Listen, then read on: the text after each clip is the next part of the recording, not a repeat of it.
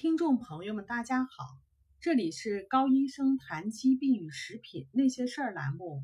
今天呢，要跟大家介绍临床上最常见的一组检查项目——血脂的检查。它包含有甘油三酯、胆固醇和载脂蛋白胆固醇等项目。在这里呢，我们以独特的视角，让我们来看看血脂的来源、生理功用以及归到何处。让您更全面的了解血脂，那让我们详细的来看一下。第一项呢是甘油三酯，甘油三酯的来源呢有内源性及外源性。外源性呢主要来自于食物中的脂肪，内源性呢肝脏也可以将血液中的糖类转化为甘油三酯，所以在临床上经常可以看到糖尿病。或者有胰岛素抵抗的人群，甘油三酯特别的增高。甘油三酯既然在我们体内存在，它必然有它的生理功用。甘油三酯呢，主要有三个方面的生理功能。第一点呢，它是机体能量的来源。甘油三酯呢，能提供备用的能量。我们体内三大营养物质包括碳水化合物。蛋白质和脂肪，同样克数的脂肪呢，给予我们人体更多的能量。第二呢，甘油三酯起到隔热和保护机体的作用。人体内的脂肪组织呢，分布于皮下、内脏的周围，起着隔热垫和保护垫的作用。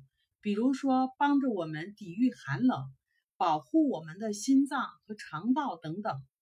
第三呢？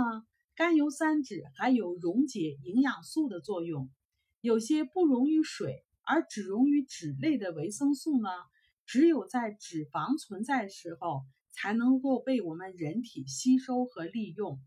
第二个呢，我们就要谈一下总胆固醇。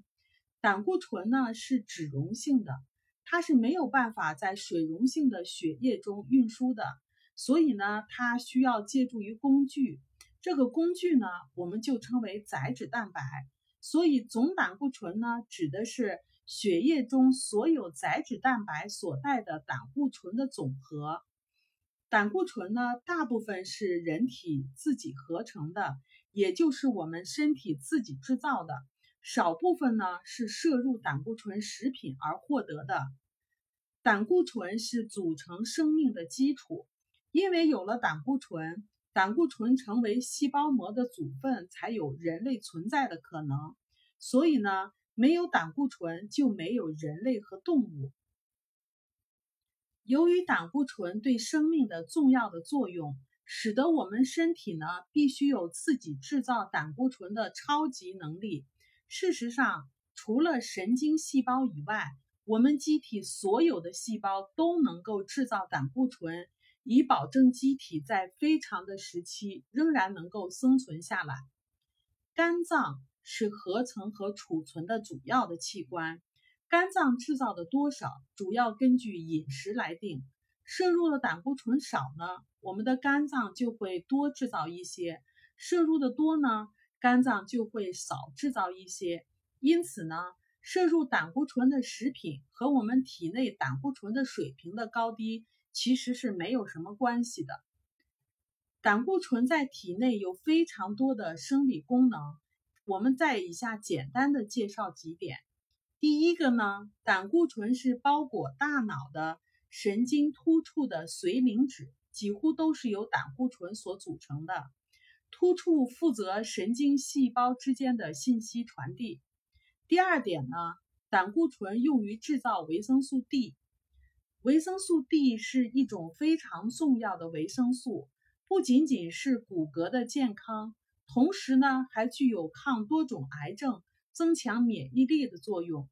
我们的皮肤呢暴露于阳光中的紫外线 B，胆固醇呢就被转化为维生素 D，两者之间的分子组成和结构是非常的相似的。第三呢，胆固醇可以组成细胞膜。胆固醇能够保持细胞的完整性，没有胆固醇呢，细胞就会因为渗透压的问题而不能够存活。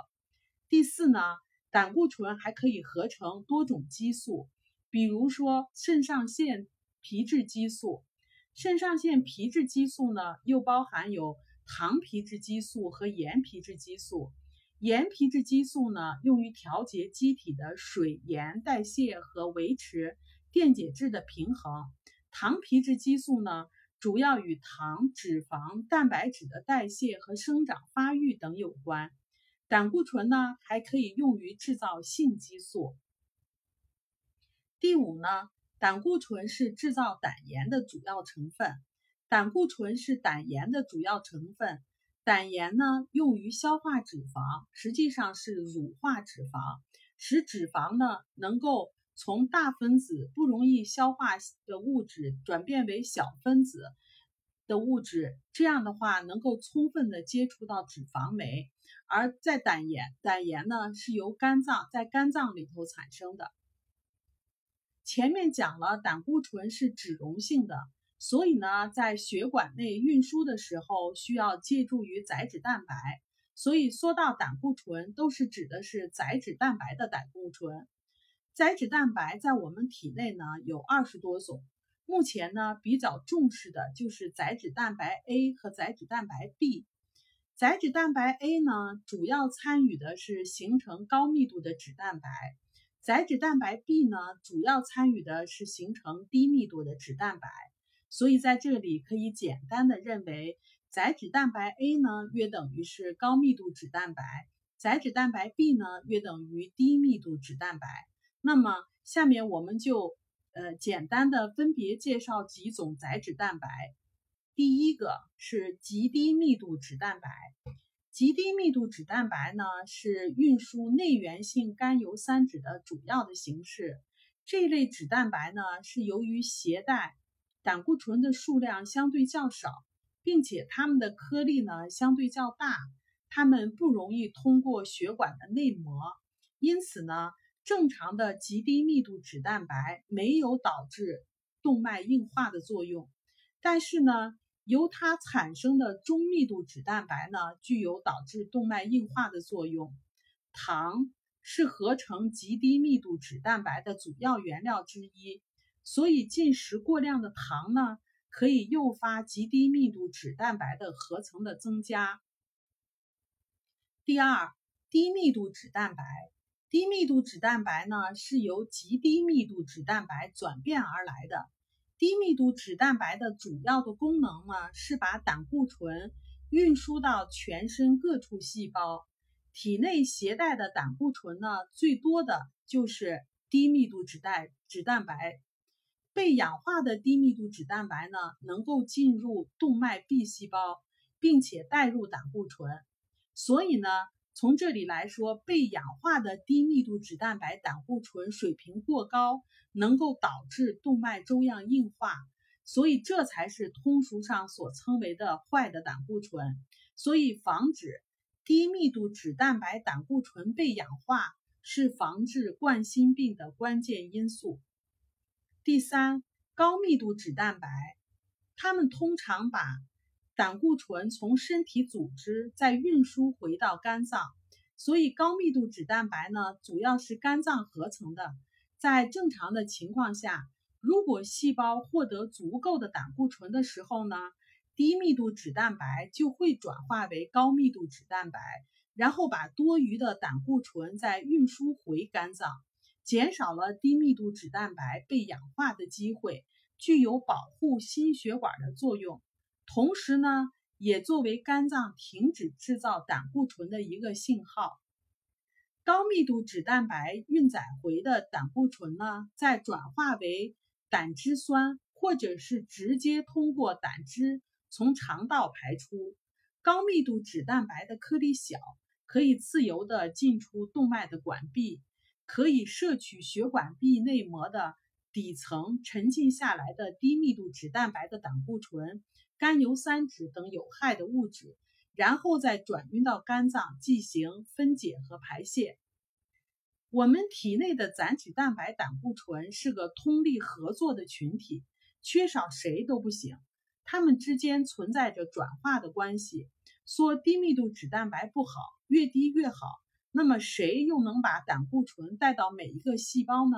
所以说到对心脑血管不好的因素，实际上是被氧化了的低密度脂蛋白胆固醇。